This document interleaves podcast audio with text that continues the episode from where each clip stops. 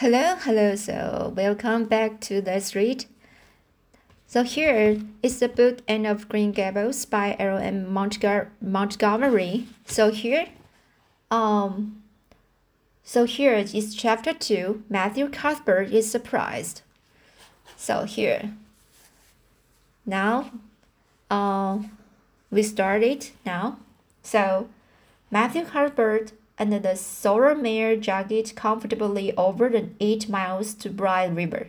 It was a pretty road, running along between snug farmsteads, with now and again a bit of um, balsamy fir wood to drive through, or a hollow, hollow where wild plums hung out their uh, filmy bloom. The air was sweet with the breath of many apple orchards and the meadow sloped away in the distance to, to horizon mist of pearl and purple, while the little birds sang as if they were the one day of summer in all the year. Matthew enjoyed the drive after his own fashion, except during the moments when he met women and had to nod to them. For in Prince Edward Island, you are supposed to nod to all and sundry you meet on the road, whether you know them or not. Matthew dreaded all women except Marilla and Mrs. Rachel. He had an uncomfortable feeling that the mysterious creatures were secretly, secretly laughing at him. He may have been quite right in, in thinking so, for he was an odd looking uh, personage with an uncanny figure and the long iron gray hair that touched that touched his stooping shoulders and the full soft brown braid. When he had worn ever since he was twenty, in fact he had looked at twenty very much as he looked at sixty, lacking a little of the grayness. When he reached Bright River, there was no sign of any train. He thought he was too early, so he tied his horse in the yard of the small Bright River Hotel and then went over to the station house. The long platform was almost deserted, the only living creature in sight being a girl who was sitting on the pile of shingles at the extreme at the extreme extreme end. Matthew barely not uh, noting that it was a girl sidled past her as quickly as possible without looking at her had he looked, he could hardly have failed to notice that the tense, rigidly, and the expectation of her attitude and expression. She was sitting there waiting for something or somebody. And since sitting and waiting was the only thing to do just then, she sat and waited with her with all her might and main. Matthew encountered the station master locking up the ticket office prepar um, preparatory to go going home for supper and asking if the 5:30 train would soon be along. The 5:30 train has been in and gone gone half an hour ago, answered that brisk official. But there was passenger dropped off for you. A little girl. She's sitting out there on the shingles. I asked her to go into the ladies' waiting room. But she informed me gravely that she preferred to stay out, outside. There was more scope for imagination, she said. She's a case, I should say. I'm not expecting a girl, said Matthew blankly. It's a boy I've come for. He should be here. Mrs. Alex Alexander Spencer was to bring him over from Nova Scotia for me. The station master whistled. Guess there's some mistake, he said. Mrs. Spencer came off the train with that girl and gave her into my charge. Said you and your sister were adopting her from an orphan asylum and that you would be alone for her pre presently. That's all I know about it, and I haven't got any more orphans concealed hereabouts.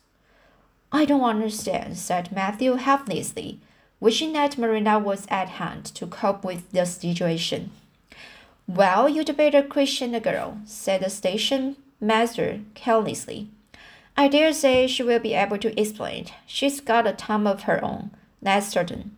Maybe, They were they were out of boys of the brand you wanted. He walked jauntily away, being hungry, and the and the the unfortunate Matthew was left to do that which was harder for him than than beating than bearding a lion in his, in its den. Walk up to a girl, a strange girl, an orphan girl, and demand of her why she wasn't a boy. Matthew groaned in spirit as he turned out and shuffled gently, gently down the platform to, towards her. She had been watching him ever since he had passed her, and she had her eyes on him now. Matthew was not looking at her, and it would not have been what she was really like if he had been. But an ordinary observer would have seen this.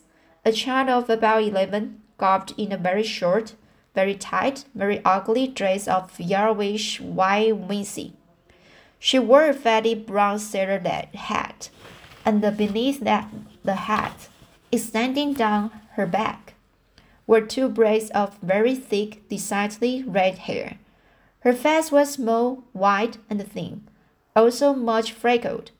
Her mouth was large, and so were her eyes. They looked green in some lights and moose and gray in others. So far, the ordinary observer an extraordinary observer might have seen that the chin was very pointed and pronounced, that the big eyes were full of spirit and uh, vivacity, that the mouth was sweet lipped and uh, expressive, that the forehead was broad and full. In short, our discerning, discerning, extraordinary observer might have concluded that no commonplace soul inhabited the body of this stray woman child of whom shy Matthew Cuthbert was so ludicrously, lud, sorry, so lud, ludicrously afraid. Ludicrously, so so this word um, so ludicrously ludicrously so matthew however was spared the ordeal of speaking first for as soon as she concluded that he was coming to her she stood up grasping uh, grasping with one thin brown hand the handle of a shabby old-fashioned copy bag the other she held out to him.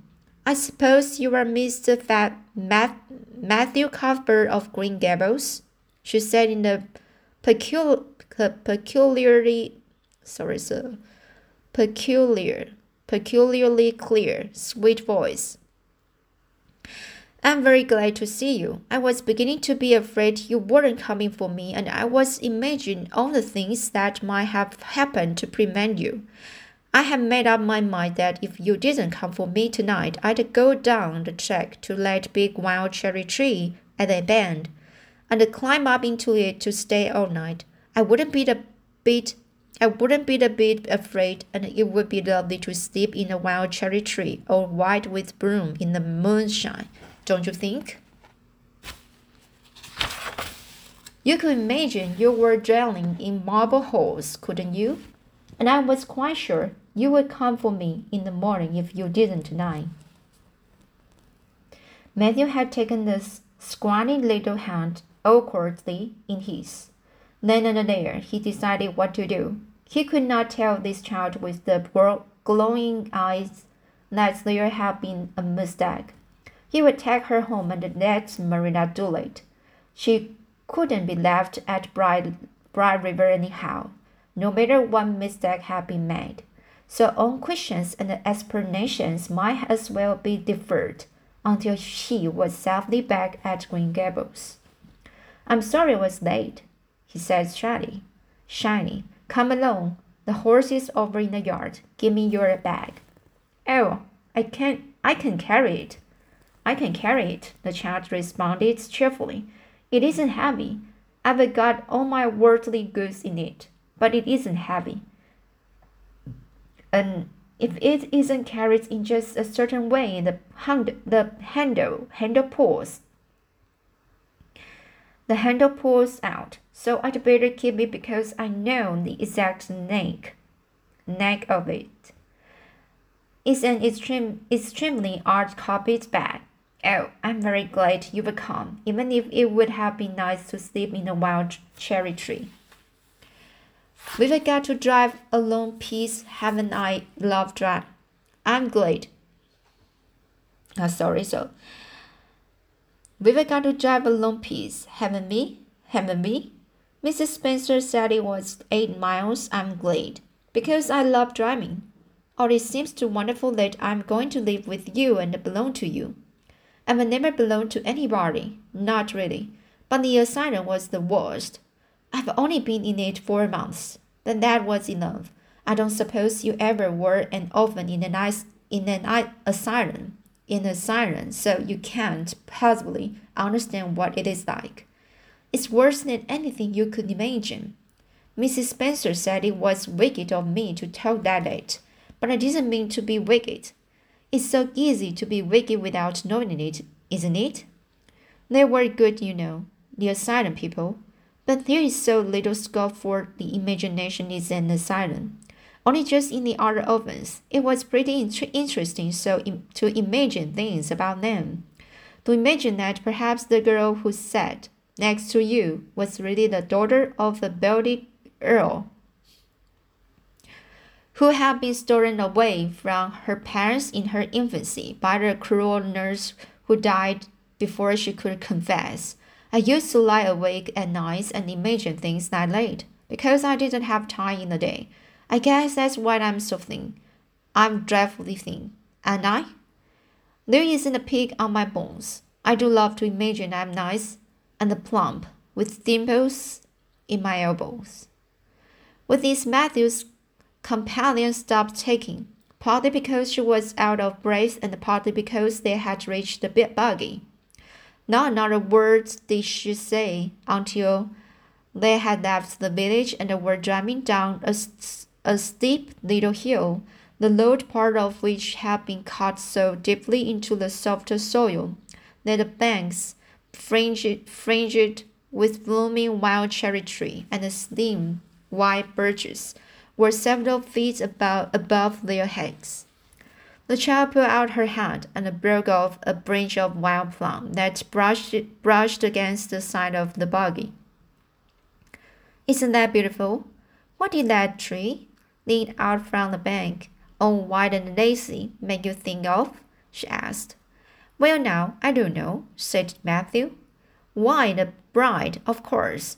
A bride only white with lovely misty veil. I've never seen one, seen one. But I can imagine what she would look like. I don't ever expect to be a bride myself. I'm so homely nobody will never ever want to marry me. Unless it might be for a miss missionary. I suppose a missionary.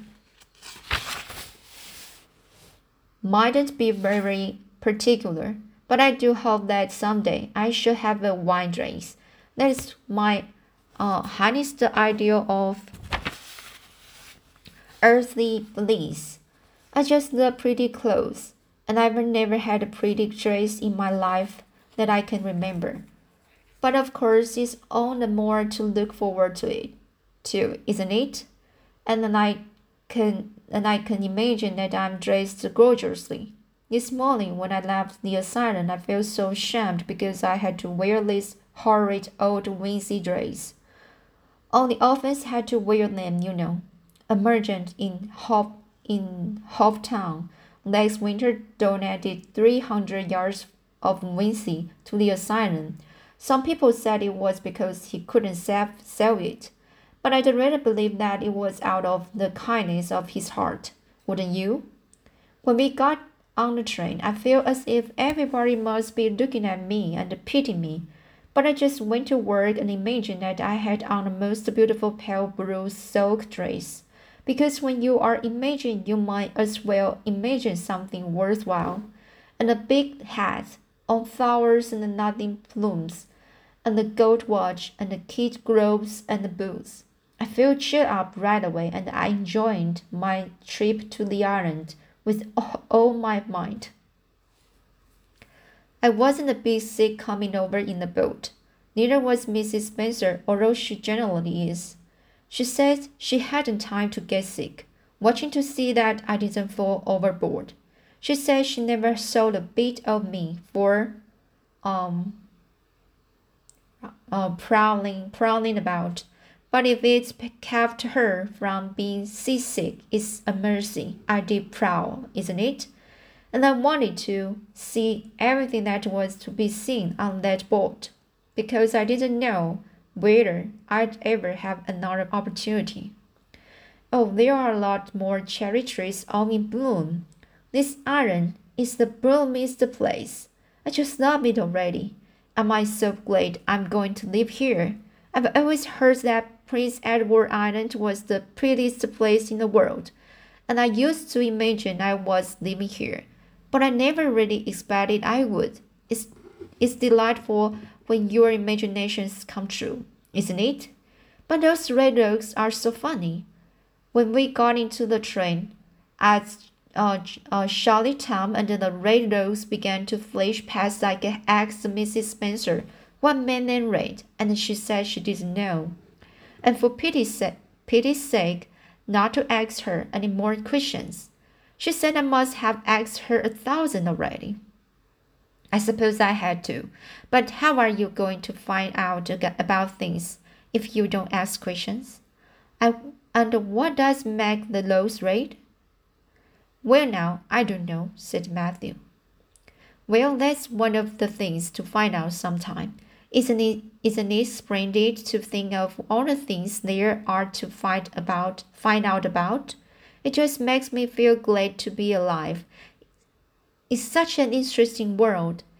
It wouldn't be half so interesting if we knew all about everything, would it? There'd be no scope for imagination then, would there? But then I'm talking too much. People are always telling me I do. Would you rather I didn't talk? If you say so, I will stop. I can stop when I make up my mind to it, although it's difficult. so that's it. Uh, it's chapter two. So I will finish it next time.